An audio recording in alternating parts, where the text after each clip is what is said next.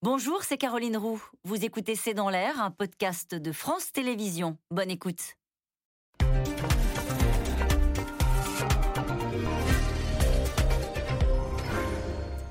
Bonsoir à toutes et à tous. Le pic de la quatrième vague est-il derrière nous? Le nombre de contaminations recule sensiblement. Alors question, la rentrée des classes avec une majorité d'élèves non vaccinés va-t-elle changer la donne? Et puis plus inquiétant, faute d'immunité collective, sommes-nous à la merci d'un nouveau variant, plus transmissible, plus dangereux? À cet égard, que penser du variant mu. Alors mu, c'est la douzième lettre de l'alphabet grec ancien. Ce variant est très présent en Amérique du Sud. Il a déjà été identifié en France et il inquiète l'OMS car il est, je cite, potentiellement résistant à la vaccination.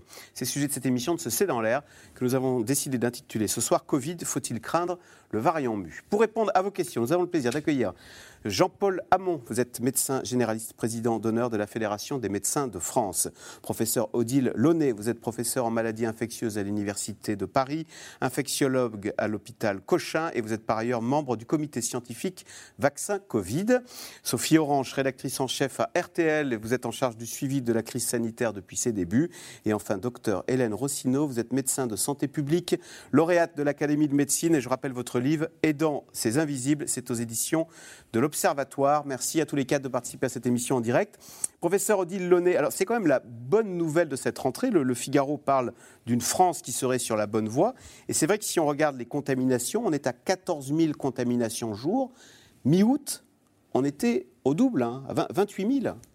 Donc on est en voie d'atterrissage, ça y est, cette quatrième vague Je crois que oui, c'est la preuve que le vaccin fonctionne, hein, puisque en France métropolitaine et en particulier dans les régions qui vaccinent plus, bah, cette quatrième vague a été rapidement euh, contrôlée. C'est moins bien dans les euh, régions du Sud où on sait que la couverture vaccinale est plus basse, et puis c'est beaucoup moins bien dans les départements d'outre-mer, les Antilles euh, ou la Polynésie, où là on sait que la couverture vaccinale est très faible. Donc c'est s'il était encore besoin de le démontrer, l'intérêt de la vaccination et l'importance de se faire vacciner si on veut réussir à contrôler ce, virus. Sophie on a l'impression que ça se joue à pas grand-chose parce que, alors on est à quoi? On est à 66% de Français complètement vaccinés. Si on regarde aux États-Unis, ils sont à 53% d'Américains complètement vaccinés. Mais alors aux États-Unis, le Delta, il fait un carnage. On est à 191 000 contaminations. Euh, le Monde dit que c'est en train de casser l'économie américaine. On va voir la courbe des contaminations aux États-Unis. Euh, ce Delta, euh, en France, on le dompte. Aux États-Unis, c'est un désastre. On a toujours dit, notamment à l'arrivée du variant Delta, à la fin du printemps en France, que c'était une course contre la montre entre la vaccination et le variant Delta. C'est pour ça qu'il y a eu besoin de cet énorme coup d'accélérateur au mois de juillet. 20 millions de personnes ont été vaccinées au mois de juillet. Il y a 90 000 injections au total depuis le début de la campagne. Donc c'est vraiment une course contre la montre. Et un vaccin de plus par jour, une personne vaccinée de plus par jour, c'est une victoire contre euh, le variant Delta. C'est pour ça qu'il faut aller chercher ces patients euh, là où ils sont. C'est pour ça que la sécurité sociale envoie désormais, euh, notamment aux 600 000 patients à risque, une convocation avec un jour, un rendez-vous et un bon de transport pour venir se faire vacciner. Parce que voilà, la vaccination permet de faire basculer d'un côté ou l'autre. Et on voit ce qui se passe encore aujourd'hui dans les Antilles, ou avec la quatrième vague qui n'est pas du tout terminée, et en Polynésie, en, Nouvelle-Calédonie, où la vaccination est désormais obligatoire à partir de, ce week-end. Là, ça a été annoncé hier. Docteur Hélène c'est la presse allemande hein, qui dit, le Die Welt, qui dit euh, le pass sanitaire a permis de briser la quatrième vague en France, alors qu'on sait qu'Angela Merkel était sceptique euh, sur ce pass sanitaire.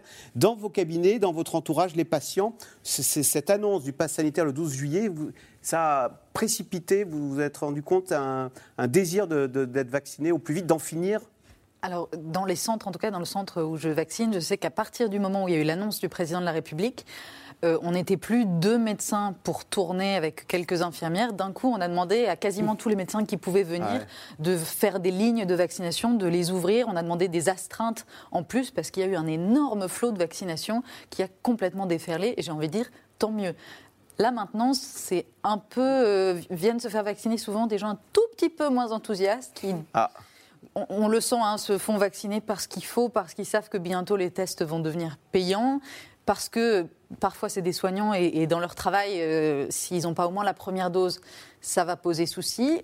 Et enfin, ça diminue, ça diminue bien. Et en juillet, euh, ça a flambé. Sophie Orange, d'ailleurs, l'intendance suit. Est-ce qu'il y a euh, à la fois les les, les médecins pour euh, vacciner et les doses? Oui, là, vraiment, il n'y a plus aucun problème de doses. On, on a à peu près 23-25 millions de doses au mois d'août. On aura autant au mois de septembre. C'est plus du tout un problème de doses. Et là, d'ailleurs, je sais pas, peut-être que ceux qui nous regardent ont remarqué que les adresses de centres de vaccination dans beaucoup de communes changent. Parce qu'en fait, jusqu'à maintenant, ils étaient dans des énormes gymnases, des salles des fêtes. Mais sauf que la vie reprend, on s'en plaint pas. Et les maires ont besoin de leur gymnase pour euh, faire le basket, le hand, etc. Donc, ça- les, les salles de vaccination, maintenant, sont plutôt dans, dans des salles plus petites. Et puis, comme la demande, aujourd'hui, on est à, à 3 400 000 injections par jour. Ce n'est pas assez. Euh, mais la, demande est un petit peu moins forte. Donc, ça se réorganise. Mais en tout cas, clairement, il n'y a pas de problème ni de dose, euh, ni de main-d'œuvre, si j'ose dire, de vaccinateurs. Euh, Jean- docteur Jean-Paul Hamon, le, Figaro nous dit donc la France est sur la bonne voie. Vous le constatez, oui, il y a de moins en moins de patients Covid dans votre cabinet. Et euh, ceux qui sont patients positifs au Covid, quel est leur profil? Là, pour le moment, là, moi, je viens de reprendre il y a, il y a trois jours. Euh, j'ai pas encore vu euh, de. de- Ah, vous en voyez même plus, J'ai pas vu de patient, j'ai pas vu de patient positif, mais c'est vrai que le, le- le 12 juillet, vous avez raison. Nous, au centre de vaccination à Clamart, là où on était, euh, on voyait essentiellement des, des- des deuxièmes doses qui revenaient, et à partir du 12 juillet, on a vu de nouveau des gens une forte demande pour les pour les premières doses. Euh, L'un, euh, je, je voyais. Et aussi- pourquoi alors C'était Ah bah, c'était pas la peur de la maladie, c'était l'envie de rester libre, parce qu'on voyait bien que le pass sanitaire allait Là, priver de liberté. Là, clairement, euh, on avait quand même, euh, il avait quand même sorti le bâton. Là, c'est vrai que la, la- la peur du gendarme a fait, euh, a fait de l'effet. C'est vrai qu'il fallait le faire parce qu'on sentait que bon, les gens les plus motivés étaient déjà vaccinés, et puis les autres, on- les autres sont venus. C'est bien. Maintenant, maintenant pour les scolaires, il va falloir quand même compléter, compléter les, les- les scolaires. Et, et quand je voyais Jean-Michel Blanquer, j'entendais Jean-Michel Blanquer dire que la médecine scolaire n'était pas adaptée à une vaccination. Je vais vous dire. euh, On va, ça- on va revenir. On a, tout- on, on a un très beau sujet sur euh, les enfants et la vaccination. Non, simplement, on revient maintenant sur la situation en France. Donc, on, en a- on l'a dit, hein, une baisse des, des contaminations lente mais constante. En métropole. hein. en métropole, ouais. La rentrée s'accompagne de cette bonne nouvelle pour la France métropolitaine. Mais il suffit de regarder la situation ailleurs sur la planète pour nuancer cet optimisme. En Israël, hein, les courbes s'envolent. Aux États-Unis, on l'a dit également. Euh, en Colombie, c'est le variant MU qui fait des ravages. Vous voyez ce sujet de Romain Besnénou et Michel Bouilly. Ils enfouissent les cendres de leurs proches, décimés par le Covid, victimes pour la plupart d'une nouvelle souche du virus, le variant MU. Il a fait des ravages en Colombie lors de la dernière vague au printemps, plus de 700 morts par jour. Le variant MU, désormais majoritaire dans le pays. Il y a eu plus de 100 000 morts en Colombie à cause du Covid. Ça nous a tous fait beaucoup réfléchir. On doit rester extrêmement prudent et prendre nos précautions. Le variant MU, aussi appelé B1621, a été classé comme étant à suivre par l'OMS cette semaine. Il est présent dans 42 pays, surtout en Amérique latine. Quelques cas ont été détectés en France. Le variant MU ne représente que 0,1% des contaminations mondiales, mais l'une de ses caractéristiques inquiète particulièrement les scientifiques. Il ne s'est pas répandu pour l'instant dans le monde, mais c'est un variant qui effectivement euh, aurait une séquence génétique, un génome, qui lui permettrait d'échapper un peu aux, aux vaccins actuellement disponibles. Le département de la santé britannique observe une réduction de l'efficacité des vaccins avec le variant MU, similaire à celle observée pour le variant Beta, le variant sud-africain. Aux États-Unis, où le variant MU est présent sur tout le territoire, les autorités surveillent, mais restent confiantes. Il n'y a pas de données cliniques sur la résistance du variant B1621. Les études qui existent ont été faites en laboratoire. Mais nous prenons le problème très au sérieux. Je rappelle tout de même que malgré l'apparition de variants plus résistants au vaccin, la vaccination reste efficace. Vaccinés, oui, mais à quelle dose? Alors que l'apparition de variants fait craindre une nouvelle vague, certains pays procèdent à des troisièmes injections. C'est le cas en Israël, où les hospitalisations restent maîtrisées, mais les contaminations sont au plus haut depuis le début de la pandémie. Les vaccins ARN perdraient en efficacité avec le temps. Il faut savoir que les gens âgés, les gens des maisons de retraite ont été vaccinés tous en janvier, pas euh, en février, mars, avril, en janvier. Donc on est sept mois après la vaccination. Et je peux vous dire, sur le travail que moi je fais dans les maisons de retraite, c'est très clair. les gens ont encore un peu d'anticorps, mais pas suffisamment pour être protégés à 100%. Le problème se pose aussi en France, où la campagne de rappel a déjà débuté. Vous êtes venu faire votre troisième injection. Sont concernées les personnes les plus âgées, les plus fragiles, vaccinées il y a plus de six mois. C'est déjà, et en à peine 48 heures, ce sont plus de 200 000 de nos compatriotes qui ont pris un rendez-vous pour la troisième injection. Le 11 septembre commencera la grande campagne de rappel dans les EHPAD et dans les unités de soins de longue durée. En France, la situation s'améliore. Le nombre d'hospitalisations et de décès diminue. Les contaminations aussi depuis deux semaines, à environ 13 000 cas par jour. La quatrième vague semble maîtrisée. Reste l'inconnu variant et le risque d'une cinquième vague dans les prochaines semaines, mais pas de quoi faire changer d'avis les opposants au pass sanitaire qui manifestaient cet après-midi pour un huitième samedi consécutif. Alors, question téléspectateur, euh, docteur Jean-Paul Hamon. La mortalité élevée du variant mu en Colombie est-elle due au virus lui-même ou au manque de moyens du système de santé du pays? Je précise qu'en Colombie, ils sont à 700 morts par jour. Hein. Donc, c'est euh, pour un pays de 50 millions d'habitants, donc moins peuplé que chez nous. Ils étaient vaccinés, ils n'étaient pas très vaccinés, ils étaient vaccinés à 29%, je crois. Donc euh, ça, ça, explique ça quand même. Hein. Il n'y a, pas eu, a pas eu une campagne de vaccination massive. Et je pense que le système de santé euh, n'est pas, n'est pas le même que, du même niveau que chez nous. Mais, mais clairement, le défaut de vaccination, c'est 29%, ça fait des dégâts. Aux Antilles, 20%, c'est catastrophique. Donc clairement, là, les gens qui s'opposent à la vaccination actuellement, il n'y a pas besoin de il faut leur faire un dessin. Quoi. Sauf que Sophie Orange, l'OMS dit, ce variant mu, pourquoi il nous inquiète, c'est qu'il est potentiellement, il y, a une phrase, il a un potentiel d'évasion immunitaire. Ce sont des termes compliqués, veut dire que le vaccin ne marche pas contre lui. Quoi pas forcément que le vaccin ne marche pas, mais en tout cas qu'il est peut-être moins efficace. Alors pourquoi est-ce que l'OMS a, changé la catégorie de ce variant? C'est surtout pour la situation sud-américaine où malgré l'arrivée du variant Delta, le variant Mu a l'air quand même de résister, en, tout cas de ne pas s'effacer devant le variant Delta, qui est devenu complètement dominant en France, qui a écrasé absolument tous les autres en, trois mois, peut-être jusqu'au prochain. Mais si vous voulez, ce variant Mu, alors en France, il a été détecté pour la première fois au mois de mai. Euh, mai, juin, juillet, euh, les, enquêtes flash, le criblage, le séquençage, qui est la, la surveillance hein, aujourd'hui quasi quotidienne de, l'épidémie en France. Donc ce virus a été détecté à partir du, dans la semaine du 19 mai et, il a un petit peu disparu au mois d'août. Donc mai, juin, juillet, mais au total en France il y a une centaine de cas très sporadiques à droite à gauche en France. Voilà, c'est il, inquiète. Il y a une, surveillance internationale. Tout le monde se parle au niveau international évidemment, mais pour le moment en France euh, c'est plus la vigilance que l'inquiétude sur le variant mu. Professeur Odile Lenné, en fait, c'est la mauvaise nouvelle comme cette rentrée, c'est que l'immunité de groupe, on ne l'aura pas. Donc ce virus, on voit, il circule, même le Delta, il circule. Alors il, ne nous met pas à l'hôpital, mais il est, le Covid est là, il restera là. Et donc on est euh, exposé à de nouveaux variants, dont peut-être un jour un très méchant nous tombera dessus. Moi, je ne pense pas qu'on puisse dire que l'immunité de groupe euh, n'existe pas. On n'aura pas le zéro Covid. Si on entend par l'immunité collective le fait qu'on va réussir à empêcher complètement la circulation du virus, c'est quasiment impossible. Par contre, on a une immunité de groupe, c'est-à-dire que si on arrive à des couvertures vaccinales très élevées, ce qui commence à être le cas en France, on a un impact sur la circulation du virus et sur le nombre de contaminations, ce qu'on voit là, et sur le nombre d'hospitalisations. Donc il y a une immunité de groupe, c'est évident. Quand on est vacciné, on est moins à risque d'être infecté et du coup moins à risque de transmettre, même si euh, le vaccin n'empêche pas complètement la transmission. Alors les variants, c'est aujourd'hui euh, toute l'inquiétude euh, qu'on a.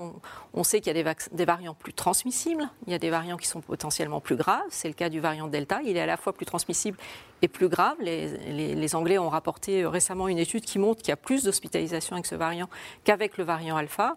Et donc, on va être maintenant à la, surveillance est, très intense pour essayer de savoir quels sont ces variants qui vont arriver. Et les enjeux aujourd'hui, c'est la dose de rappel pour mettre les anticorps à des titres les plus élevés possibles, et c'est aussi de vacciner au niveau international pour éviter au maximum la circulation du virus et la mise en évidence de ces nouveaux variants. On est tous inquiets effectivement de variants qui seraient euh, moins sensibles à l'immunité vaccinale ou à l'immunité naturelle qu'on peut développer quand on a été infecté. Donc oui, il y a un vrai sujet aujourd'hui sur euh, ces variants et euh, le risque potentiel, qui n'existe pas aujourd'hui, mais de variants qui seraient moins bien contrôlés ou voire pas contrôlés par les vaccins actuellement disponibles. C'est terrible, docteur Hélène Rossito, parce qu'on espérait un jour mettre un point final à cette épidémie. En fait, le, terme vague est très bon. On attend la prochaine vague. On aura une, cinquième vague à la faveur d'un nouveau variant qui s'appellera Mu ou d'une autre lettre de l'alphabet grec oui, et j'espère qu'on ne changera pas d'alphabet. Bah, il y a 24 lettres. lettres C'est vrai que pour moi, là, se, va se poser une vraie question de, de, diplomatie de la santé, très clairement, parce qu'on a une partie des pays qui sont déjà extrêmement bien vaccinés, on en fait partie, on a des continents entiers qui sont à 1 ou 2% je pense à l'Afrique par exemple. Et on est en train de se rendre compte, enfin, on, le savait, mais là, le, monde commence vraiment à se rendre compte que une pandémie, on l'appelle pas comme ça pour rien, c'est une épidémie qui touche tout le monde et que si à certains endroits de la planète, on n'est pas assez vacciné, eh ben, c'est comme ça que des variants risquent de se créer et finalement arriver chez nous derrière. En Colombie, 39% des, des, des, contaminations sont dues à ce variant mu. Oui, mais c'est comme ça qu'on voit même des dissensions à l'intérieur de l'OMS. Quand on voit Joe Biden aux États-Unis qui dit oui, on, accuse les États-Unis euh, de ne s'occuper que des États-Unis, mais pas du tout. On s'occupe des États-Unis et on s'occupe du monde quand il s'apprête à lancer la troisième dose. C'est vrai que, euh, bon, c'est des vraies questions politiques qui vont plus loin que, juste la santé, mais qui sont extrêmement importantes. Jean-Paul Hamon, d'ailleurs, cette troisième dose qui est recommandée maintenant pour les, euh, pour les Français immunodéprimés, euh, on vous la réclame On vous dit, bah, écoutez, moi, euh, on nous parle de variant mu, c'est peut-être l'occasion de se faire un petit rappel on a, commencé, on a commencé à en parler, mais euh, les patients nous le réclament, c'est vrai. Ah mais euh, ce que vous disiez, c'est vrai, parce qu'on est contraint maintenant à la solidarité internationale. Ça, alors là, vraiment, c'est vraiment, là, on va être contraint. Quoi. On va, c'est pas en donnant 10 millions de doses par-ci par-là qu'on va réussir à s'en sortir. Là, on est contraint de, vacciner les, pays qui n'ont pas les moyens de se payer des vaccins. En attendant, les plus de 80 ans, ils disent, bah, écoutez, moi, j'aimerais, j'espère qu'on n'en est pas arrivé. Et donc, est-ce que si vous avez une, une troisième dose, je serais ravi, docteur? Oui, mais alors, les plus de 80 ans, on parlons-en, parce que là, moi, la caisse d'assurance maladie, ça fait juste 5 mois que je demande qu'ils m'envoient la liste des personnes à risque qui ne sont pas vaccinées. J'ai encore vérifié tout à l'heure avant de venir. Euh, vous n'avez pas de listing de vos patients? reçu, alors, ils, ont la liste de mes patients médecins traitants. J'ai 2442 patients médecins traitants. J'ai 450 personnes qui sont en affection de longue durée. Et donc, j'aimerais bien savoir, parmi ces personnes-là, quelles sont celles qui ont été vaccinées et quelles sont celles qui ne le sont pas. J'ai reçu une liste de 521 noms. J'étais à 541 le 8 août. Là, aujourd'hui, je suis à 521 noms. Et quand j'ai regardé rapidement cette liste de 521 noms, je me suis aperçu qu'il y avait euh, des gamins de 12 ans donc qui ne sont pas éligibles. Je me suis aperçu qu'il y avait des gens que j'avais moi-même vaccinés qui étaient dans la liste. Donc, si vous voulez, ce serait bien que la Sécu fasse un petit peu d'effort. Si le message est passé. Les personnes à risque qui ne sont pas vaccinées actuellement. Sophie Orange, on est à 72% de Français vaccinés. Euh, le professeur Odile Launay nous rappelait ô combien euh, plus il y a de Français vaccinés, plus on se protège quand même, parce que une fois qu'on est vacciné, d'abord on ne va pas à l'hôpital et le, le, virus il a plus de mal à circuler. Euh, c'est bon, on va continuer de monter ou bien là on commence à, à repatiner là? Très clairement, ça repatine. Hein. Je disais ah, tout à l'heure, on est à 300, 400 000 injections par jour euh, contre, bon, au mois de juillet, euh, on atteint les 800 000, donc c'est quasiment deux fois moins. donc effectivement, c'est pour ça que ce week-end, on peut se vacciner partout, dans tous les centres sans rendez-vous, ceux qui sont ouverts en tout cas. Clairement, il y a une volonté voilà, de relancer. Ah, peut maintenant, il n'y a plus besoin de prendre rendez-vous. Juste pour ce week-end, c'est une opération pour ce week-end.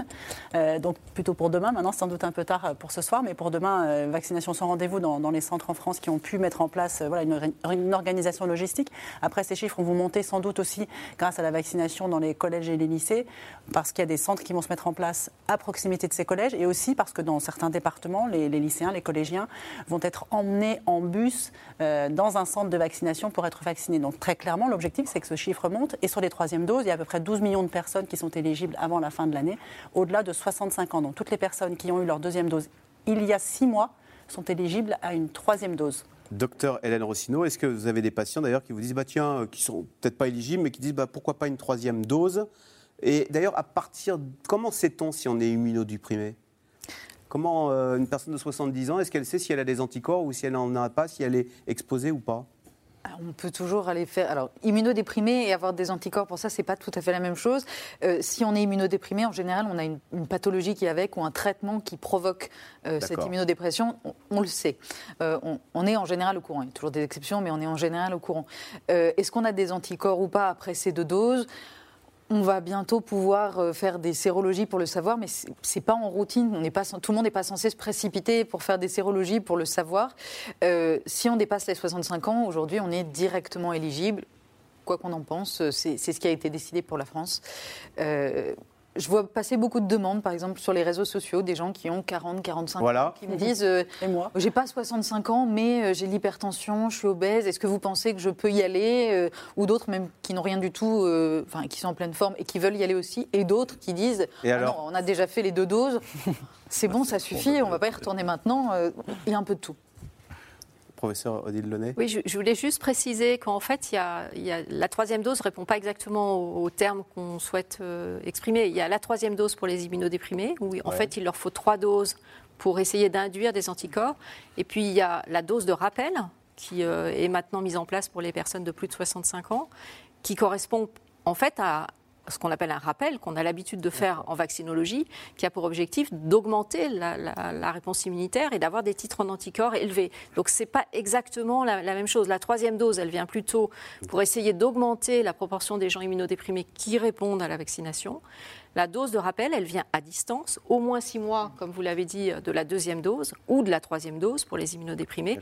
Et cette dose de rappel, elle a vraiment pour objectif de restimuler, de booster le système immunitaire pour assurer une protection plus importante et de plus longue durée. Mais tant qu'il y aura du Covid sur Terre, il faudra passer par des rappels comme pour tous les vaccins. Alors pour l'instant, c'est difficile de le dire, mais c'est très probable. Euh, la question qui va se poser, c'est dans quel délai on va devoir faire ces rappels? On sait que pour la grippe, par exemple, c'est tous les ans, mais pour le tétanos, la diphtérie, c'est tous les 20 ans, puis tous les 10 ans à partir de 65 ans. Donc aujourd'hui, personne ne peut dire. Ça va dépendre des données qu'on va avoir. Alors justement, question téléspectateur, le vaccin de Pfizer protège-t-il efficacement contre le variant mu? Pour l'instant, les données qui sont euh, disponibles ne sont pas euh, très inquiétantes. On n'a que des données euh, qu'on appelle in vitro, c'est-à-dire on utilise les anticorps et on regarde quelle est leur activité sur ce variant. Il y a une baisse de l'efficacité, mais on l'a aussi avec le variant Delta, on l'a avec le variant sud-africain, le variant Beta, mais ça n'a pas un impact majeur sur le risque de faire une forme grave. Maintenant, il faut attendre d'avoir plus de données et évidemment, ça fait partie des questions euh, qui sont posées. D'accord. Et est-ce qu'on peut revoir la composition du vaccin pour s'adapter, pour qu'il fonctionne mieux contre un nouveau variant? Alors oui, c'est- c'est ça aussi la, la bonne nouvelle Ah ouais. de ces vaccins, c'est qu'en fait, ils sont très faciles à, à mettre au point. Euh, Moderna disait que 48 heures après qu'il ait eu euh, le génome du virus euh, au début de l'année 2020, il avait déjà construit son vaccin. Donc là, ça va être aussi une possibilité. Si vraiment on a un variant qui arrive qui n'est plus couvert par l'immunité conférée par les vaccins déjà disponibles, ça sera une possibilité. Pour l'instant, ce n'est pas utile. Et ce qui est proposé et ce qui montre son efficacité, et c'est pour ça que certains pays l'ont mis en place, et la France, c'est de faire cette dose de rappel et d'avoir des titres en anticorps plus élevés pour être plus efficace. Attraper le Covid alors qu'on est complètement vacciné équivaut-il à une troisième dose? Hein, si euh, je, je suis vacciné, boum, on peut quand même attraper le Covid. Oui, bien sûr. Donc ça fait office de rappel. Ça, c'est l'une. Alors, 72% des Français ont une dose. Ça veue dire qu'il y a 28% qui ne sont pas du tout vaccinés. 9 millions de personnes à peu Voilà, près. 9 millions de personnes. Euh, quel est le profil de ces... Ce sont des gens qui, disent, qui, qui estiment qu'ils n'ont plus peur du ils n'ont pas peur du Covid, ou ils ont plus peur de la piqûre que du Covid, c'est Alors, ça, je, je pense que sur 9 millions de personnes, il y a sans doute autant de profils. Euh, il, y a, il y a toujours, euh, sans doute parmi ces personnes-là, des personnes très isolées, euh, auxquelles on ne passe pas forcément, qui sont dans des zones rurales. Mais quand je dis très isolées, c'est-à-dire qu'ils doivent parler à personne pendant une semaine entière. C'est des gens qui vivent chez eux, un peu reclus, qui n'ont pas accès à l'information. Voilà, donc il y a cette partie-là. Après, il y a des raisons, euh, j'allais dire, de conviction philosophique, euh, euh, qui ont peur du vaccin. Il y en a aussi qui font de la politique. Chez les soignants, moi j'ai déjà interviewé ou parlé à des médecins et qui me disent voilà, des, soignants font de l'antimacronisme en refusant de se faire vacciner. L'hôpital n'a pas de moyens, je ne me vaccine pas, je vois pas pourquoi. Je pense que c'est très divers, un petit peu comme les gens qu'on voit dans les manifestations euh, encore cet après-midi, des profils très divers de gens qui sont opposés à la vaccination. Mais après, ces gens-là, à partir du 15 octobre, s'ils veulent avoir une vie normale, devront payer euh, quelques dizaines d'euros pour se faire tester, pour aller au restaurant, pour aller euh, au cinéma, pour euh, revivre normalement. Jean-Paul Hamon, que vous disent-ils, ceux qui refusent de se faire vacciner? Quel est leur profil? Et Essentiellement, ceux, ceux que je vois en consultation, bon, c'est des gens, des gens qui ne sont pas anti-médecins parce qu'ils viennent consulter déjà. C'est une Ouais. chose. Euh, non, ils ont, ils ont tout simplement peur. Ils disent euh, Peur de quoi? Ben, peur, ils disent que c'est un vaccin qui, qui s'est fait très vite, euh, etc. Donc il faut, il faut quand même les rassurer, leur dire que les vaccins ARN, c'est quand même quelque chose qui est connu depuis un moment, que, que toutes les, mesures ont été absolument protégées, que, enfin, été respectées, que euh, jamais il y a eu un médicament avec un effet secondaire euh, qui n'a pas été connu immédiatement dans l'ensemble de la planète, euh, et puis que les États-Unis viennent justement d'accorder, on disait que c'était un, vaccin qui était sous condition, là les États-Unis viennent actuellement de, dire définitivement d'accorder l'autorisation de mise sur le marché définitive. C'est plus du tout une mise conditionnelle. Au début, on disait que pour les femmes enceintes, par exemple, il fallait attendre le, dernier trimestre. Là, maintenant, on peut vacciner les femmes enceintes à tout moment. Donc, euh, clairement, on voit que c'est un vaccin qui, a, qui, est connu, euh, qui, a, qui a peu d'effets secondaires, donc, et que le bénéfice. Eh oui, mais alors. et que, mais non, mais c'est ça. On va vous dire, à, l'horizon de 10 ans, on n'en sait rien, puisque ça non, fait mais pas à l'horizon de 10 ans, non, mais attendez, ça, alors là, les, les infectiologues pourront vous en parler plus savamment que moi, mais, mais franchement, à, 10 ans, il n'y a, a, a, pas d'action sur le, il y a pas d'action sur le capital, sur le capital. Professeur Launay, justement, on a quand même eu des médicaments, alors pas des vaccins, mais des médicaments. On s'est rendu compte 10-15 ans après qu'ils avaient eu des effets dévastateurs. Enfin, c'est des scandales sanitaires. Je ne vais pas vous faire la liste, mais on en, a beaucoup. Oui, mais quand on, quand on regarde l'histoire de la vaccination, ça n'existe pas en fait. Pas en vaccination. Ça, n'est jamais arrivé. Les, les vaccins, comme les médicaments, peuvent avoir des effets indésirables, mais ces effets indésirables, ils surviennent dans les jours, dans les semaines après la vaccination. Il n'existe pas dans l'histoire de la vaccination d'effets indésirables qu'on puisse rapporter à la vaccination qui aient été détectés euh, des, années après la vaccination. Aujourd'hui, on est très rassuré. Il y a eu euh, plus de 5 milliards de doses qui ont été administrées. Il y a une pharmacovigilance qui a été mise en place avec euh, un niveau jamais égalé. Jamais on a pu mettre en place des euh, campagnes de vaccination aussi rapides, une surveillance d'aussi mm. bonne qualité. Donc autant en janvier, en février, on pouvait avoir des inquiétudes. Je crois qu'aujourd'hui, euh, on est rassuré. Mm. Voilà. Il, faut, il faut dire aussi, je crois que dans les gens qui n'ont pas encore été vaccinés, c'est beaucoup des gens de, socio, de niveau socio-économique plus faible. On, le connaît en prévention, on sait que c'est des gens qui euh, sont moins accessibles à la prévention. Et toutes les enquêtes qui ont été faites retrouvent ces données-là. C'est-à-dire que les personnes qui ont euh, des niveaux socio-économiques plus faibles, moins d'accès euh, finalement à l'information, vont être beaucoup plus sensibles à tout ce qui circule, à toutes ces fake news qui circulent sur les réseaux sociaux et qui aujourd'hui sont incroyablement nombreux. On l'a évoqué, le, fait que les femmes vont être stériles, le mmh. fait que ça va développer des effets indésirables dans les années euh, qui viennent, que les gens qui ont été vaccinés vont tous mourir à 2 ans, à 5 ans. Enfin, et nous, dans les patients qu'on voit, euh, beaucoup disent mais on ne sait pas, on est inquiet. Il y a beaucoup. Non, il faut les rassurer. Il faut leur dire qu'il y, a des, euh, y a des études, on sait, et, et, que les médecins se sont fait vacciner plus de 95%. Donc si vraiment on était inquiet, euh, on ne se serait pas fait vacciner. Pourtant, Sophie Orange, ça, mobilise des dizaines de milliers de gens dans la rue quand même. Hein. Alors c'est surtout contre le pass sanitaire. Euh, dans, mais les, défilés, il y a je cite Laurent Berger. Ah oui, il y a des vaccinés. Oui, parce que justement, il y a l'aspect euh, médical sur le vaccin et puis il y a l'aspect je, je, ne suis pas libre avec le pass sanitaire. Je ne suis pas un QR code. Voilà, je ne suis pas un QR code. Après, on nous avait promis. Il y a des gens infréquentables, dit Laurent Berger de la CFDT, parmi ceux qui manifestent. Je laisse libre de ses propos parce qu'effectivement, des profils politiques qui ne sont pas les siens. Euh, parce qu'il y a beaucoup de, personnes euh, d'extrême droite, antisémites, on a vu les dérives euh, inadmissibles dans les, dans les défilés. Mais voilà, c'est vrai que cette vaccination fait débat, le pass sanitaire fait débat. On nous avait promis des embouteillages devant le restaurant à cause du pass sanitaire, ça se passe quand même en une demi-seconde. Voilà. Il n'y a qu'un endroit dans les trains, je ne sais pas si dans les trains quelqu'un a été contrôlé en France. Ils disent, ils disent qu'ils contrôlent 25%. Vous êtes la première personne. Bah, ils contrôlent 25%. Ah bah, vous êtes la première personne. Professeur aussi, docteur aussi, sur euh, le profil de ces gens qui, de ces 28% de Français qui n'ont pas été vaccinés. Alors même si dans les 28%, il y a les enfants de moins de 12 ans. C'est 9 millions. Donc c'est la moitié, 9, hein, millions.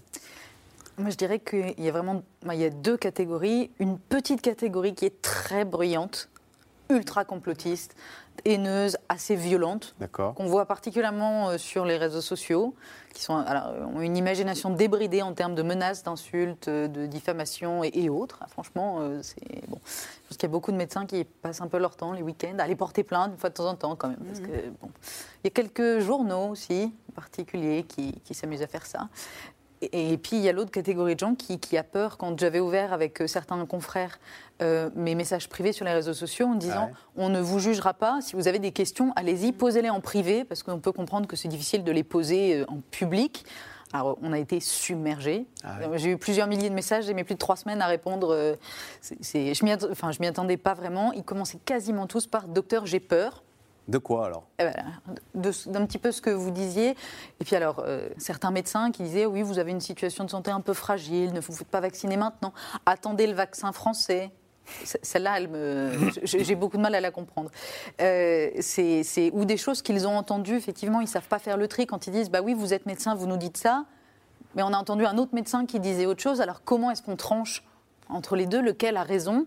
On n'a pas les outils pour comprendre forcément euh, les études. Et puis, en plus, bon, pour savoir les lire, pour savoir les interpréter, c'est pas parce qu'un papier un papier mm. est sorti euh, en préprint qu'il est à prendre immédiatement comme euh, la vérité ultime. Donc c'est très compliqué pour eux, mais en général, après quelques minutes de discussion, ça va mieux. Il y a mm. besoin de temps. Professeur ça vous, comment en tant que scientifique, euh, comment vous réagissez quand on, les, les, Français ont besoin, ils disent mais je veux comprendre, je veux être sûr, etc on est bien incapable, on n'est pas des docteurs en biologie comme vous, etc. Non, mais je pense qu'il faut réussir à expliquer avec, des, avec des, termes qu'on essaye de simplifier. Mais il y a aussi. Euh, enfin, moi, je trouve ça plutôt bien. La parole des sachants est parfois euh, challengée, voilà. Oui, challengée, mais ça, c'est plutôt bien. Je pense qu'on on, est, euh, on a besoin de comprendre ce qui se passe, que le français ait envie de comprendre, ça me paraît logique. Après, le problème, c'est que l'éducation telle qu'elle est faite au lycée et puis ensuite à la fac laisse quasiment aucune place à la santé. C'est à peine si les gens savent où est le poumon, ce qu'est ce qu'est un lymphocyte, comment on répond à un vaccin.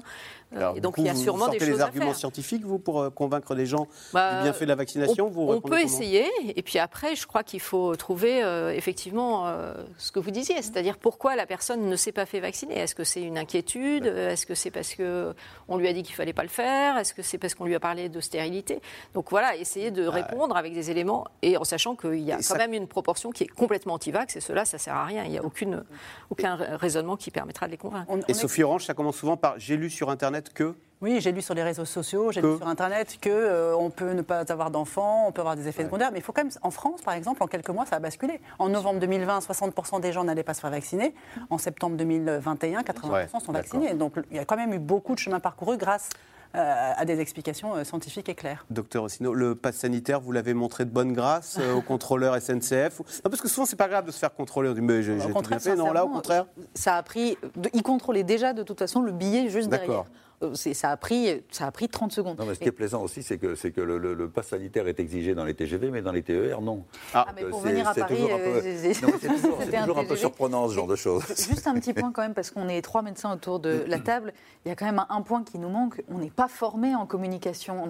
On n'apprend pas aux jeunes médecins aujourd'hui à parler vraiment, à expliquer, à vulgariser. Moi, je trouve que ça manque. Il y a un vrai travail à faire sur ce sujet. Bon, enfin, là, quand même, on est, on est, euh, quand même ce qui se passe aux Antilles et ce qui se passe ici, c'est quand même. Euh, ça fait un an et demi qu'on y est. si, on avait commencé à communiquer correctement, il y a les gens n'ont pas compris la utilité du vaccin avec ça. 12 millions, euh, on parlait de l'école tout à l'heure, c'est pour ça que je voulais rebondir. 12 millions d'élèves ont repris le chemin de l'école jeudi dernier. Et bien sûr, on s'interroge sur la contamination des enfants et des adolescents dans les classes, à la cantine, dans les cours de récréation. En très grande majorité asymptomatiques, certains enfants et adolescents tombent malgré tout malades. À Nice, un service pédiatrique dédié au Covid vient d'ouvrir. Des enfants dont les parents, bien souvent, vous allez le voir, ne sont pas vaccinés. Reportage de Mélanie Nunes, Arnaud Fora et David Lemarchand. Ah, t'as fait le roi, tu rigoles. T'es un coquin, toi. Des moments de complicité retrouvés. À cinq mois, Gabano a de nouveau le sourire. Il y a trois semaines, ce bébé est tombé très malade du Covid-19. On a été hospitalisé pendant trois jours, donc il a fait le test PCR dans le nez, cathéter, prise de sang, euh, la fièvre, la toux, euh, le nez qui coule, euh, la muqueuse de l'œil toute rouge, enfin vraiment dans un état je l'ai jamais vu comme ça. Enfin, à 5 mois, c'est vrai que c'est choquant quand même. Euh, à quelques degrés près, il partait en réanimation. C'est pas la même chose. Intuber un enfant à cet âge-là, c'est dangereux. Ça peut faire des dégâts. On a eu beaucoup de soucis. On a eu beaucoup de soucis. Ses parents étaient aussi positifs. Ils sont persuadés d'avoir transmis le virus à leur fils. Pourtant, ils assument de ne pas être vaccinés. C'est injecter un vaccin qui a été créé en un an euh, aussi. Euh, voilà, je pense qu'on a pas assez de recul sur, euh, ce que ça peut faire euh, avec les années. Quoi. On ne sait pas vraiment. Euh, j'ai vu des gens alité pendant une semaine avec 42 fièvres après vaccination. On me dit que tout vaccin fait ça. J'ai été vacciné depuis mon enfance. J'ai jamais eu ça. Est-ce que vous regrettez de ne pas vous en faire vacciner? Regretter, non. Il va bien, c'est le principal. après, peut-être si ça serait mal passé, on ne serait pas en train de dire ça au jour d'aujourd'hui. Mais la fatalité, il y en a tellement, donc euh, voilà. De jeunes parents non vaccinés qui contaminent leurs enfants, c'est devenu une réalité dans plusieurs villes en France, comme à Nice, depuis cet été. Dans ce service pédiatrique, une unité Covid a été mise en place pour les enfants. Bonjour. Bonjour. Alors dites-moi tout, qu'est-ce qui vous amène? Ça fait depuis 14 jours qu'il fait de la fièvre. Ça Il a tous les jours la fièvre depuis 15 jours. Il y a des jours où il n'y en a pas eu. Non, il n'y a qu'un seul jour où il n'en a pas eu, mais l'après-midi. D'accord. Allez, on fait le téléphone? Allô Ce matin-là, une nouvelle suspicion de Covid-19 pour ce tout petit. Les petits comme ça, pour le moment, de moins de 6 ans, il n'y a pas d'indication à la. Enfin, de moins de 12 ans même, il n'y a pas d'indication à la vaccination. Donc, le seul moyen de les protéger, c'est de vacciner les parents. Dans l'idéal, il faudrait qu'elles se fassent vacciner. Et vous, madame, pourquoi vous n'êtes pas fait vacciner J'entends les conseils, mais euh, je préfère attendre un peu. Parce que j'ai entendu beaucoup de gens qui sont tombés malades, tout ça, donc euh, après le vaccin, donc je préfère attendre. Dans ce service, sept enfants sont actuellement hospitalisés suite au virus, et souvent très jeunes. Ça a augmenté progressivement au mois de juillet. Et là, c'est vrai que là, on en est à 35 patients hospitalisés au mois d'août. Plus d'enfants dans les services, car le variant Delta se répand aussi plus vite. Le variant n'est pas plus dangereux, encore une fois, mais par contre, il est plus contagieux. Donc, s'il y a beaucoup plus d'enfants qui est malade, le pourcentage de complications va forcément augmenter avec. Les complications, ça peut être une détresse respiratoire, ça peut être juste sur le fait que la fièvre elle soit mal tolérée, donc du coup, ils ne s'alimentent pas, ils peuvent se déshydrater. Mais il y a beaucoup de signes digestifs aussi, donc ça peut être une déshydratation suite à une perte de, de substance, quoi, de- de- d'hydratation. Mais le Covid peut s'installer aussi durablement dans la vie des plus jeunes. C'est le cas de Sarah, 15 ans. Tu te sens comment avant la reprise? Bah, fatiguée un peu, mais. Toujours? Pas de changement? Par rapport à avant le Covid, ça se passe comment? C'est. Bah, c'est plus comme avant, du coup, mais. Ouais. Malade en novembre dernier, hospitalisé pendant 4 jours, le Covid a laissé des traces pendant plusieurs mois. On essayait de marcher, euh, le maximum c'était trois minutes dans l'allée et, euh, et elle était obligée de rentrer et je ne pouvais même pas la faire marcher tous les jours. C'est vraiment fatigue, maux de tête et impossibilité de me concentrer. Même dans ma classe, il y en a qui demandaient à mon prof ce qui se passait, enfin ce que j'avais eu le Covid, mais enfin, pourquoi j'étais si longtemps absente, euh, etc. Déscolarisé pendant plusieurs semaines, son défi pour la rentrée, reprendre l'école, tout simplement comme avant. Alors, question téléspectateur. Il y aurait déjà des écoles fermées, n'est-ce pas inquiétant, Sophie Orange? C'est le Dauphiné d'ailleurs qui nous dit il y a déjà des classes fermées, qui l'affirme même à la une. Il y en a déjà et il y en aura encore, j'ai envie de dire, forcément. C'est quoi la règle? Un élève. un élève positif au, au- au primaire, hein. un élève euh, positif, la classe ferme. Donc forcément, euh, il y aura des cas. Il y en a eu à- il y en a, donc, euh, dans le Dauphiné, il y en a à Cherbourg, il y en a à Cherbourg j'ai vu passer à Marseille. euh, voilà, ça commence et forcément ça va augmenter. Et chez les, alors, à partir de la cinquième, là, chez les 12-17 ans, comment, quelle est la règle? Alors la règle, c'est que seuls les non vaccinés euh, Rentrent chez eux. chez eux et les vaccinés peuvent peuvent. Alors ça va créer des polémiques. On, on, y- on s'y apprête. voilà, on- c'est sûr qu'il y en aura la semaine prochaine, la semaine d'après, ça va venir. Après, euh, il y a toujours eu des classes fermées. À peu près 0,2, 0,3% des classes euh, sont fermées en moyenne en temps de Covid. Euh, il y a un exemple euh, à la Réunion là, qui a rouvert euh, ses écoles, enfin la reprise euh, après les vacances le, le 16 août. Euh, pour le moment, donc 15 jours, 3 semaines après, il n'y a pas euh, une- un déferlement de nouvelles contaminations. On verra ce qui se passe en métropole. Docteur Hélène Rossino, euh, Sophie Orange vient de rappeler la règle. Euh, un enfant de troisième, hein, par exemple, s'il y a un cas de Covid, bah, si euh, les vaccinés, ils ont toujours cours, et les non vaccinés, ils rentrent chez eux, ils suivent le cours à distance. Euh, Est-ce que vous avez des parents, vous leur dites, mais attention, euh, vaccinez vos enfants, parce que sinon, non seulement il ne pourra pas faire de sport à partir du 30 septembre, mais en plus, il pourra peut-être potentiellement plus aller, pourra, ne pourra plus aller en classe. Oui, et puis alors, quand les parents sont vaccinés, eux, je sais qu'il y a des polémiques qui arrivent là dans les entreprises où on leur dit, mais si vous, vous êtes vacciné, globalement, vous retournez travailler, même si votre gamin, lui, euh, pas vacciné, revient à la maison, on ne vous libère pas pour le Ah, garder.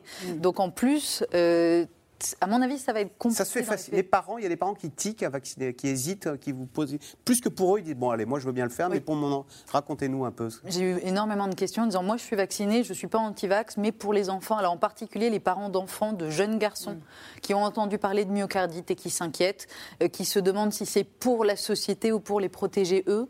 Euh, ça, c'est des questions qui reviennent beaucoup. Mais en même temps, il faut leur faire comprendre qu'on l'a vu dans le reportage, c'est toujours la question du bénéfice et du risque. Alors il y a bien sûr un bénéfice pour la société, mais si le virus circule énormément, on l'a dit, c'est des maths, euh, 1% de- pour moi, le moindre enfant hospitalisé, soyons honnêtes, c'est déjà trop. Mais 1%, s'il y a 100 enfants 100 enfants, pardon.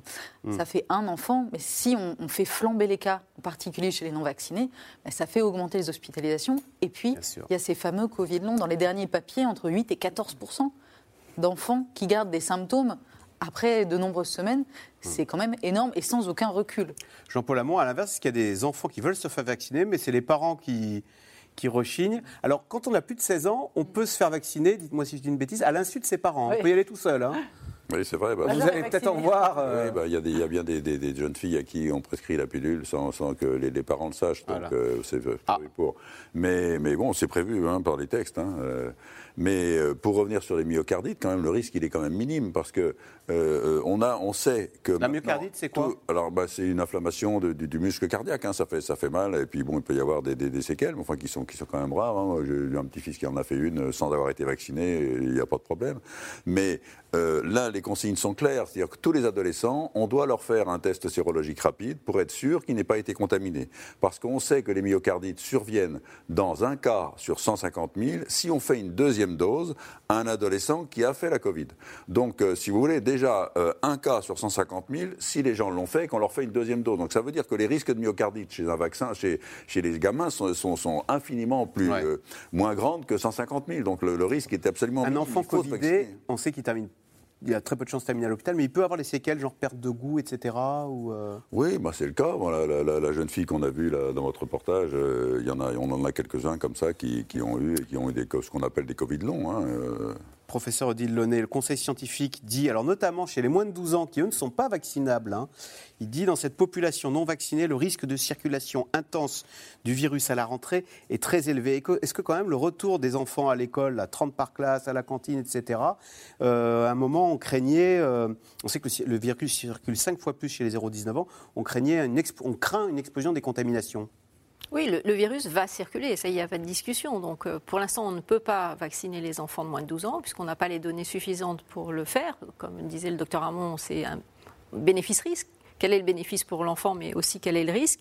Aujourd'hui, les données chez les enfants euh, sont encore très peu nombreuses, et euh, l'agence américaine, la FDA, a demandé à avoir plus de données pour pouvoir se positionner sur une autorisation de mise sur le marché pour les enfants, parce qu'on sait que le risque de faire un Covid grave est beaucoup plus faible chez les plus jeunes. Donc, avant de partir sur une vaccination des plus jeunes, il faut vraiment qu'on ait toutes les garanties en termes de sécurité du vaccin. Pour les plus âgés, vous l'avez dit, le risque principal, c'est les myocardites, essentiellement chez les hommes jeunes plus spécifiquement après la deuxième dose. Et euh, les Israéliens ont rapporté euh, très récemment des données qui montrent que ce risque de myocardite est largement plus important après une infection qu'après la vaccination. Donc, malgré ces myocardites, et elles existent, hein, il faut les reconnaître, euh, le bénéfice reste complètement à la vaccination.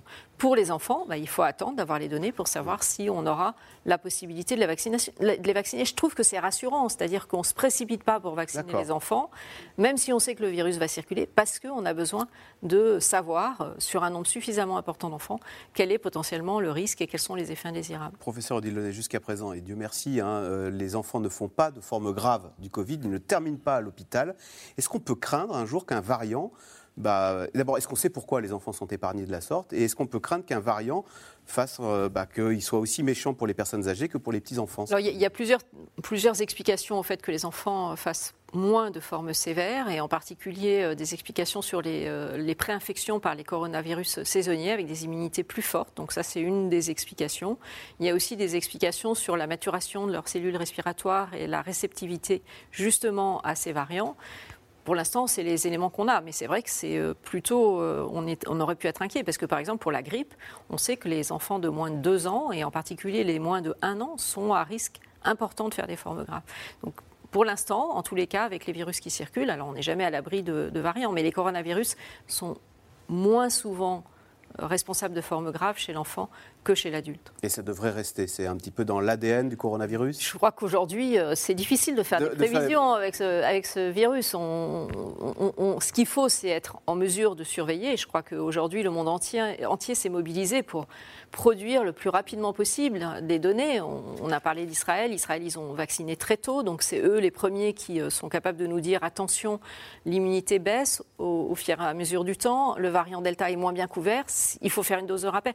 Voilà, il y a une communication internationale qui est très intense et qui permet euh, bah, d'avoir au fur et à mesure les informations sur euh, ce qu'on sait et ce qu'on va savoir avec le, avec le temps. Docteur Ossino, on sait que les enfants font des formes asymptomatiques. Est-ce qu'on sait s'il y a beaucoup d'enfants qui ont eu le Covid, qui ne le savent pas, qui sont peut-être immunisés mais de façon très naturelle Et euh, est-ce qu'avant de les piquer d'ailleurs, on regarde s'il y a des anticorps et on dit mais non, mais toi, on n'a pas besoin de te vacciner, tu l'as eu, tu ne le sais pas, mais tu as eu, déjà eu le Covid? Ceux qui ont plus de 12 ans, c'est ce que disait le docteur Hamon, quand ils arrivent au centre, ils ont leur test sérologique, donc on sait s'il y a une dose ou deux, donc s'ils l'ont eu ou pas. On leur fait un test sérologique avant de les vacciner, pour voir s'il y a des anticorps. Et ils sont très surpris d'apprendre quand vous leur dites, mais tu as déjà eu le Covid et tu ne le sais pas?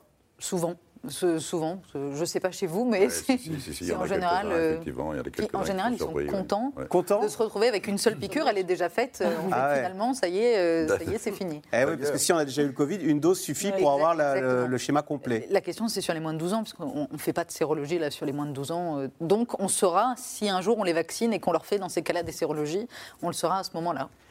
Euh, après, sur, les enfants, c'est vrai que le virus va là où il y a de la place libre. Et comme les moins de 12 ans sont non vaccinés, la ah place est libre pour le virus.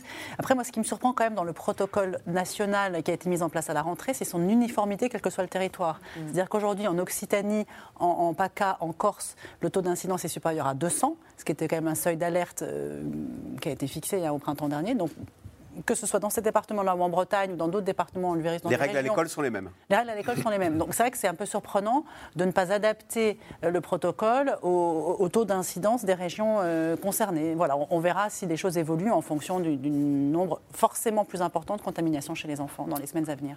Alors on l'a dit, hein, la vaccination reste la meilleure arme pour lutter contre l'épidémie, mais où en est-on de la recherche sur les traitements?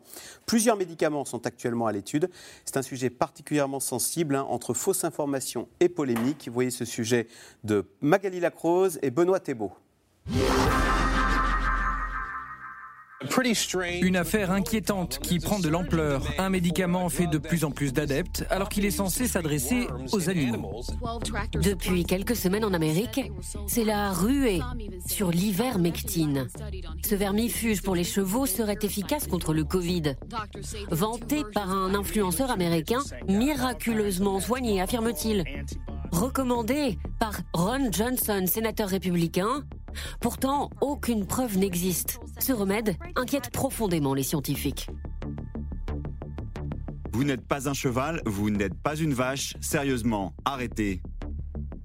88 000 prescriptions ont été enregistrées la semaine dernière selon le New York Times.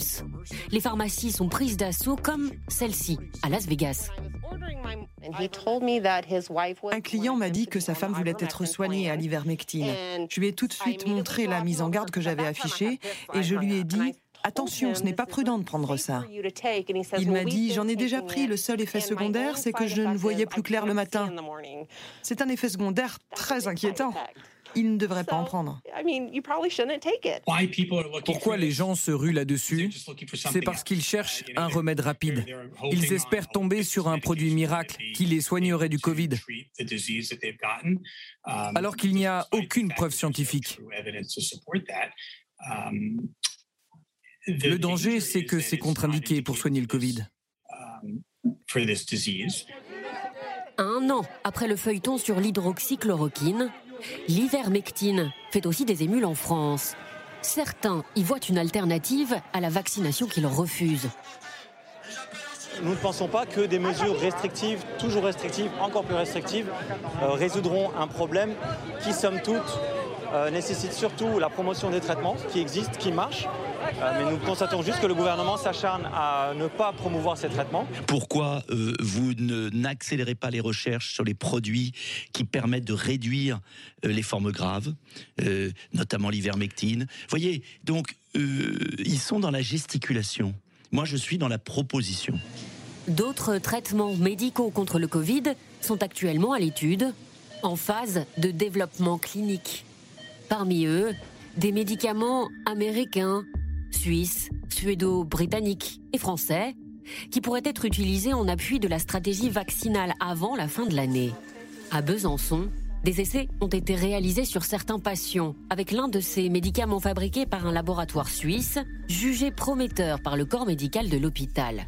Les résultats qu'on retrouve, il faut dire que ce traitement donne l'impression vraiment qu'il marche. Et on est convaincu aujourd'hui avec les chiffres qu'on a. Déjà, c'est ce qu'on avait. On était convaincu personnellement au lit du malade, mais on est convaincu par les chiffres qui ressortent de cette étude que des patients ne sont pas décédés ici à la CNFC parce qu'on utilisait ce traitement. Pour l'heure, aucun traitement n'est encore validé, mais pour le président du conseil scientifique, c'est en bonne voie. La capacité d'avoir un ou deux médicaments antiviraux qui seraient donc on vous testerait vous prendriez quatre comprimés par jour pendant cinq jours, ça empêcherait d'évoluer vers une forme sévère ou grave, et, ça empêcherait de contaminer les autres. C'est ce qu'on appelle une stratégie de test and treat. Et, je, évidemment, ça ne va pas en compétition par rapport au vaccin, mais ça vient en addition. La science est en marche. La Commission européenne pourrait autoriser d'ici l'automne trois de ces nouveaux médicaments contre le Covid une fois qu'ils seront reconnus par les scientifiques.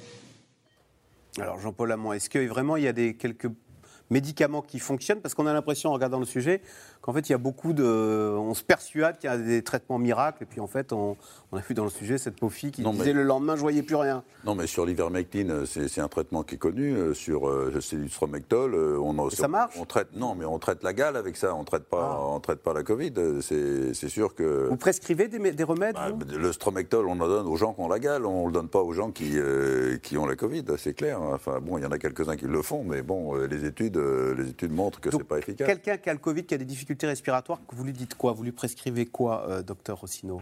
Ah. Rentrez chez vous. Moi, je suis médecin de santé publique. Je lui prescris rien. je, l'envoie chez, chez ma consoeur juste à côté. Alors, professeur Odile Launay, quelqu'un qui est Covidé, qui dit je vais rentrer chez moi, mais je respire mal. Qu'est-ce que vous me conseillez? on, a maintenant quand même des, traitements. En fait, il y, a, deux catégories de traitements. Il y a des traitements spécifiques, donc les antiviraux, euh, les anticorps monoclonaux, et puis il y a des traitements non spécifiques qui vont agir essentiellement sur l'inflammation. Donc ces traitements, c'est quoi? C'est les corticoïdes et puis c'est certains anti-inflammatoires qui étaient utilisés dans d'autres applications et pour lesquels on a pu montrer qu'ils avaient un intérêt pour éviter les formes graves.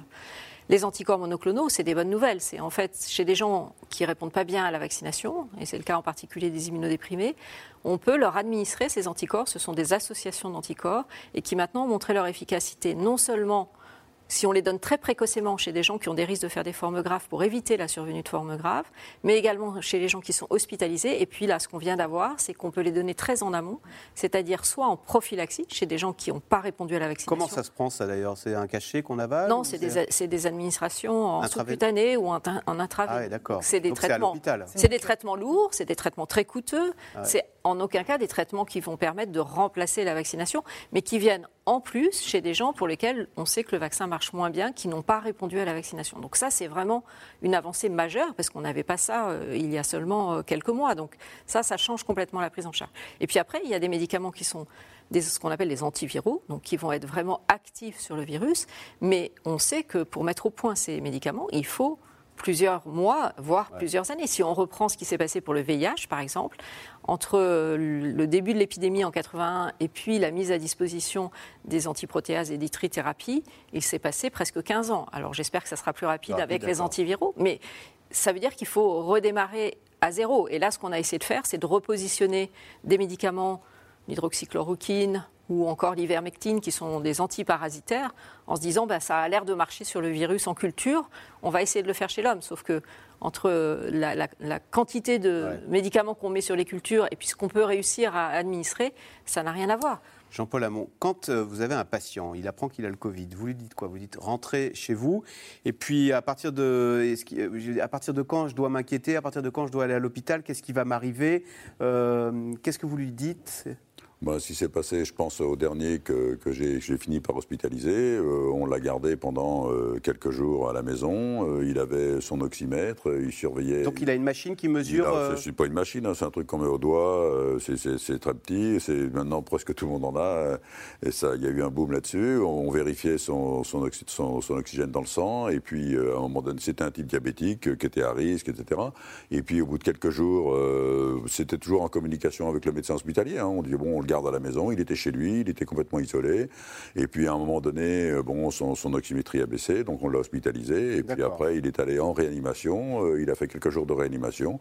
Et puis il a été hospitalisé quelques jours. Il est rentré chez lui euh, tranquillement. On s'en- est bien sorti. Mais, mais euh, c'était quelqu'un, bon, à un moment donné, même avant même qu'il soit hospitalisé, et avant que son oxymétrie baisse, on avait discuté avec le, le médecin hospitalier et on l'avait mis sous anticoagulant, sous, sous, sous piqûre pour éviter justement les embolies. Donc on, on- on était très attentif. Hein, ce type-là, on l'avait au téléphone trois fois par jour. hein, et, et puis il a été hospitalisé au bout d'une semaine. euh, tranquillement, il a été pris en charge et il n'a été en Tranquillement, ça veut dire que l'hospitalisation, la prise en charge des malades du Covid à l'hôpital, s'est nettement améliorée. On, on fait aujourd'hui, on, les, Euh, on les- clairement, clairement, les gens, euh, les gens meurent infiniment moins. hein. Parce qu'on prend mieux en charge, on, met les de l'oxygène sous pression. On, le prend, on met de l'oxygène, on les met sous anticoagulants, euh, et puis après, il y a les traitements euh, qu'on Les vient dont- dont on vient de corticoïdes, on sait voilà. mieux les ventiler, on les Voilà. intube beaucoup plus tardivement. Donc oui, la mortalité a baissé, mais ça reste quand même une maladie grave. hein. Je crois oui. qu'il ne faut pas non plus euh, laisser croire que maintenant euh, tout le monde est pris en charge et, et guéri sans séquelles. Il y a des séquelles, il y a des gens qui sortent avec euh, des difficultés respiratoires, des difficultés à la marge, des problèmes neurologiques. Enfin, un passage en réanimation, c'est en général lourd de conséquences. Donc, faut pas. On a amélioré le pronostic de ces malades, mais ça reste euh, une pathologie lorsqu'elle nécessite l'hospitalisation en réanimation, qui est une pathologie euh, lourde. les gens ont peur quand euh, ils apprennent qu'ils ont le Covid et qu'ils se disent euh, ou ils s'imaginent absolument pas terminer comme ça. euh, Pas tous. Pas tous. Très sincèrement, il y, a- il y a vraiment de tout. Il y en a qui s'isolent correctement, qui, qui font ce qu'il faut et, et que quand même ça secoue un peu. Ça dépend aussi s'ils sont asymptomatiques ou s'ils ont déjà du Ouais. mal à respirer. Euh, euh, il y en a qui s'en fichent complètement. Euh, J'ai j'ai des confrères qui m'ont dit avoir croisé des, des patients qu'ils savaient positifs à la boulangerie ou en train de faire leurs courses ah, derrière. claquer la bise à la voisine. On peut absolument rien dire. Il y a le secret médical là-dessus, mais Ah, bon, vous pouvez rien dire et ça vous démange par moment? Alors? On peut rien dire, il y a le secret médical. euh, Mais je pense que c'est important de rappeler aux gens que même si c'est très désagréable de le penser, ça peut tous nous arriver. Personne n'est à l'abri, malheureusement, d'une forme sévère. Beaucoup de personnes qui se sentent quand même invincibles, surtout chez les moins de 50 ans. Euh, Alors qu'on le voit aujourd'hui dans les réas, malheureusement, il y a aussi des patients qui sont graves. Il n'y a pas de complot non plus. On a tous intérêt à ce qu'on s'en sorte le plus vite possible. Euh, politique comme médecin comme tous, ça n'amuse personne cette histoire. Donc on, on ne, ne garde pas des traitements pour nous. c'est, c'est- on n'empêche pas les gens de se faire soigner. Allez, tout de suite, on revient à vos questions. Le variant mu risque-t-il d'être dominant en France dans les prochains mois? Le Delta, il avait commencé comme ça, hein, tout doucement, 1%, 2%. Maintenant, c'est 98%. Oui, mais euh, là, le variant mu, il est là déjà depuis euh, plusieurs semaines. Et pour l'instant, euh, il n'a pas du tout l'avantage par rapport Mais au il y a variant une Delta. compétition entre variants, en fait? Non, en fait, le variant qui va prendre l'avantage, c'est celui qui est le plus transmissible. Ah Euh, C'est assez euh, mécanique, en fait. hein. Donc, euh, plus il est transmissible, bah, plus il va se euh, diffuser. Et, et voilà. Donc, pour l'instant, il semble que le variant mu soit moins transmissible et prenne pas du tout l'avantage sur le variant Delta. Alors, ce qui se passe en Colombie, c'est probablement qu'il y a eu un- à un moment un cluster qui a favorisé la diffusion de ce vaccin dans une population qui n'était pas vaccinée. Il y en a d'autres qu'on surveille à côté du mu? Il y a un, nouveau variant sud-africain, euh, Ah. C.1.2, mais qui est pour le moment, c'est vraiment tout au début. il y a- on connaît très peu de choses. euh, voilà, c'est Et pourquoi il, pourquoi il, euh, il y a autant de, de variants comme ça En fait, c'est en passant d'une personne à l'autre, le, le, façon, le virus le, le des virus milliers et des peut milliers de fois. muter. Voilà. et, Bah, euh, c'est c'est des, c'est des virus qui ont des capacités de mutation et qui vont en fait muter pour justement euh, gagner un avantage. Et l'avantage avant tout, c'est un avantage en transmissibilité. Donc plus on voit. vaccine, plus le variant va essayer de. Non, ça c'est encore un autre sujet. Ça c'est le, le sujet de l'échappement euh, immunitaire. Mais pour l'instant, c'est avant tout une évolution naturelle du virus. On a d'abord eu la première souche, et puis ensuite le, le variant alpha qui était beaucoup plus euh, transmissible que la souche originale, et puis ensuite le variant delta. Voilà, celui qui prend l'avantage, c'est celui qui se répand le plus facilement. En Israël, où la couverture vaccinale est large, comment explique-t-on ce grand nombre de contaminés C'est vrai que la, la- la vaccination est comparable à celle de la France. hein, Oui, oui. Bah, alors les hypothèses, c'est que sans doute le vaccin s'est disséminé, le virus pardon, s'est disséminé rapidement chez les, les plus jeunes, non vaccinés, et que c'est comme ça que, que le, le virus a recirculé. Et c'est ce qu'on craint clairement en France. hein. C'est pour ça que la vaccination doit augmenter. Mais en un mot sur le variant mu, on peut, en ce moment, on ne peut pas dire qu'il y a de cas de variant mu en France. hein. Je pense qu'il faut être rassurant pour ceux qui nous regardent. Une colle pour vous, Sophie Orange. Allez, je prends, j'essaye. Comment faire en classe de 6e où la moitié des enfants ont moins de 12 ans, donc ils ne peuvent pas être vaccinés, Non. et l'autre moitié ont plus de 12 ans? Ben, bon courage aux proviseurs Ah. et aux profs et aux parents qui vont se mettre en colère. Mon fils a quin- a 12 ans le 15 janvier, mon fils Ouais. a 12 ans le 12 octobre. Oui, non, franchement, il y a la, phase charnière, c'est très compliqué. hein. Et un enfant qui a 12 ans demain, là, par exemple. Mais il va se faire vacciner s'il a envie de se faire vacciner, si ses parents sont d'accord. Et, Eh oui, mais il aura et- pas- il n'aura pas son passe avant un mois, donc il pendant sera un mois. considéré, non, il faudra qu'il retourne à la maison pour suivre les cours. euh, voilà, mais chez les enfants, après, c'est 7 jours. hein, donc euh, voilà, c'est c'est- pour les enfants qui ne seront pas à l'école, euh, c'est pas non plus 6 mois de cours qu'ils vont rater. Ils rattraperont grâce aux, aux copains qui leur enverront les devoirs. Les prochains vaccins Sanofi, par exemple, seront-ils conçus contre les variants connus et mis à jour chaque année? Professeur Odile. Alors, euh, Sanofi développe un vaccin donc, qui euh, repose sur une technologie euh, plus classique, euh, qui est la technologie utilisée pour le vaccin c'est hépatite pas, B, par c'est exemple. pas ARN, donc. C'est une protéine recombinante avec un adjuvant. Donc, c'est des vaccins qu'on connaît depuis très longtemps. Et ils développent, ils ont deux euh, candidats vaccins différents. Ils ont un candidat vaccin, une protéine qui euh, est développée à partir de la protéine spike euh, du virus original. Et dans le même temps, ils euh, développent un vaccin euh, orienté euh, vis-à-vis du variant sud-africain. C'est celui qui est moins bien contrôlé par l'immunité vaccinale. Et donc les essais sont en cours. Pour l'instant, c'est trop tôt pour donner les réponses. Mais oui, d'emblée, maintenant, les, Hmm. les industriels développent des vaccins vis-à-vis des variants. Jean-Paul Hamon, le fait que le vaccin soit soit non ARN, ça peut convaincre certains, certaines personnes qui, sont, qui ont peur de ce non ARN euh, de se faire vacciner Non, non, mais c'est vrai qu'il y, a- y en a qui sont euh, pro, euh, pro-vaccin français, euh, et donc euh, ça, ça, ça permettra peut-être de, de- de gratter un peu 2-3% de, de- de ceux qui ne veulent pas euh, se faire vacciner avec de l'ARN. Euh, on a un petit espoir d'augmenter la capacité de vaccination avec, avec ça, mais c'est dommage d'attendre aussi longtemps. Bah, ça ne va pas être avant début 2022. Oui, et c'est ce que je euh, pense crois aussi, que, y compris que- le, le PDG de, de Sanofi France s'est exprimé en disant qu'il fallait surtout pas attendre. Après, c'est des vaccins qui pourront être utilisés en rappel, puisqu'on voit bien qu'on va avoir des rappels. Mais surtout, il ne faut pas attendre ces vaccins. Ça n'a aucun sens. pour revenir sur les vaccinations à l'école, il faut absolument que, euh, instaurer des, des- des vaccinations dans les lycées. Alors, ils, le- ils vont le faire. hein, Il y en aura, ça va être moitié-moitié entre dans les lycées, collèges, ou en tout cas plusieurs lycées, collèges qui vont mutualiser. leur- Dans les leur cours de récréation, d'ailleurs, est-ce qu'il y a une stigmatisation des non-vaccinés? Est-ce qu'on frime quand on est vacciné? Euh, Comment ça se passe? C'est la grande question, j'imagine. Tu as été vacciné, toi, bah non, mais mes parents ne veulent pas. Oui, ça va forcément créer des débats euh, parmi les ados, comme ça en crée dans les familles. hein, euh, ancré dans les euh, familles, dans les oui. familles, entre les parents, les enfants. Voilà, je, je pense que certains déjeuners euh, d'été ou dîners d'été ont été animés. Pour les sorties scolaires, on va exiger peut-être Ah bah, euh, la vaccination sanitaire, ou la voilà, passe donc, euh, sanitaire De toute façon, les sorties scolaires, euh, clairement, depuis 18 mois, elles avaient quasiment disparu. Donc c'est vrai que là, il y a une- un espoir d'en remettre en place. Mais je pense que ce sera plutôt euh, en début 2022 que maintenant. Alors, comment se passent les repas à la cantine dans les écoles? Distanciation physique, Ah bah. jauge, roulement sur plusieurs services Sophie Orange, là, il n'y a pas de geste barrière à la Non, cantine. le- Alors, chez les moins de 12 ans, Le protocole. c'est open bar pour le virus, le, là. le protocole, c'est exactement la même chose depuis un an et demi. C'est-à-dire qu'à la cantine, euh, voilà, les enfants sont sans masque, ils sont serrés. Alors, les, les- dans, dans- dans les écoles, les règles, ce sont quand même de ne pas brasser euh, les élèves. C'est-à-dire que normalement, les élèves doivent manger toujours à côté du même élève, justement, pour éviter que quand on a un qui est malade, euh, toute la classe, voilà.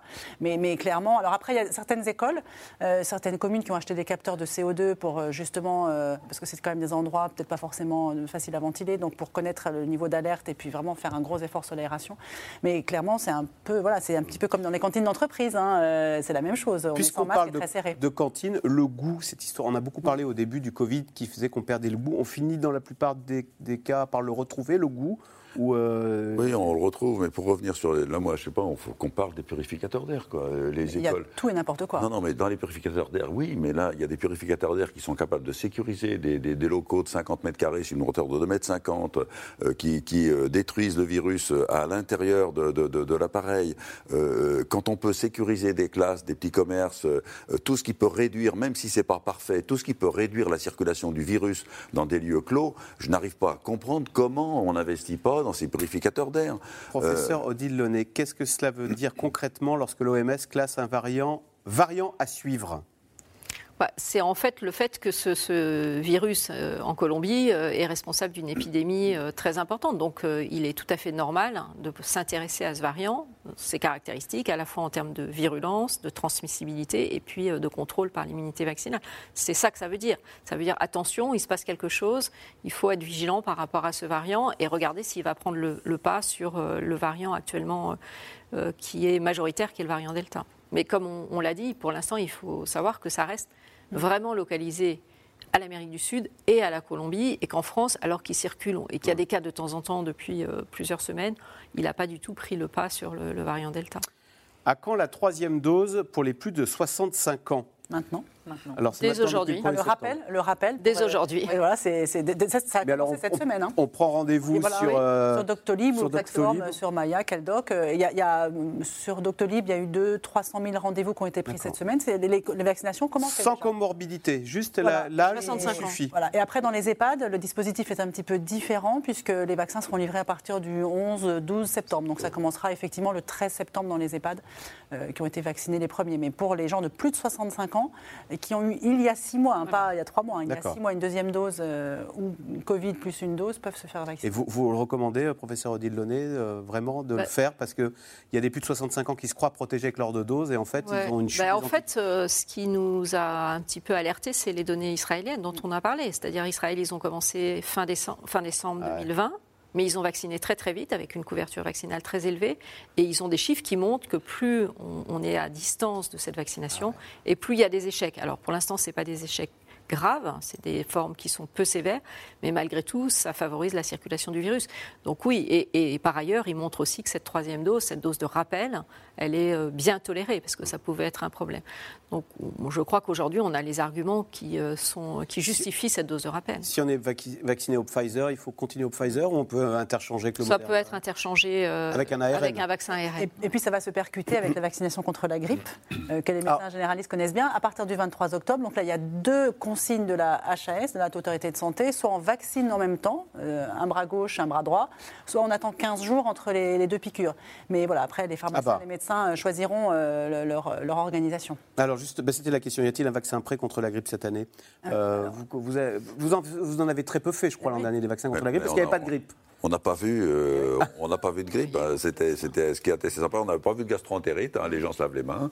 Et puis on n'a pas vu de grippe euh, l'an dernier. Donc euh, on, On va prend voir. toutes les bonnes nouvelles. C'était, c'est- c'était de bonnes nouvelles. C'était Sauf, deux- que pour deux- faire le, le vaccin qui va arriver là dans Ah oui l'hémisphère nord, il faut le faire sur les virus. Enfin, vous- je parle sous le contrôle d'une grande infectiologue qui circule dans l'hémisphère sud. Sauf que dans l'hémisphère sud, il n'y en a pas eu non plus. Alors comment on fait pour faire ce, Bah, ce a- vaccin anti-grippe si on n'a pas le virus pour le fabriquer? Ben, ben, chaque année, il y a un, un pari. Donc là, c'est un vaccin qui va être assez semblable à celui de l'année dernière, puisque les virus, comme vous le dites, euh, ont quasiment pas circulé. Donc sur 2019, il va être calé. Voilà. Voilà. Et aujourd'hui, personne ne sait. Personne ne sait pourquoi le virus de la grippe ne circule pas. Alors, comme le dit euh, Alors le docteur Hamon, bah, il y a bien sûr les gestes barrières, mais ça. ça n'explique probablement quand même pas tout. Euh, et on ne sait pas euh, du tout comment euh, va évoluer la vaccina- la- la- l'épidémie de la grippe. Et c'est pour ça qu'on encourage les gens à se faire vacciner, même si euh, depuis un an, on n'a pas vu de grippe. Alors, il reste peu de temps. Pourtant, la question est compliquée. En quoi consistent précisément les traitements par anticorps monoclonaux euh, Ronaprev Bah, c'est une association d'anticorps monoclonaux qui, en fait, chez des gens qui ne développent pas d'anticorps avec leur propre C'était C'est dans l'air, un podcast de France Télévisions. Alors s'il vous a plu, n'hésitez pas à vous abonner. Vous pouvez également retrouver les replays de C'est dans l'air en vidéo sur France.tv.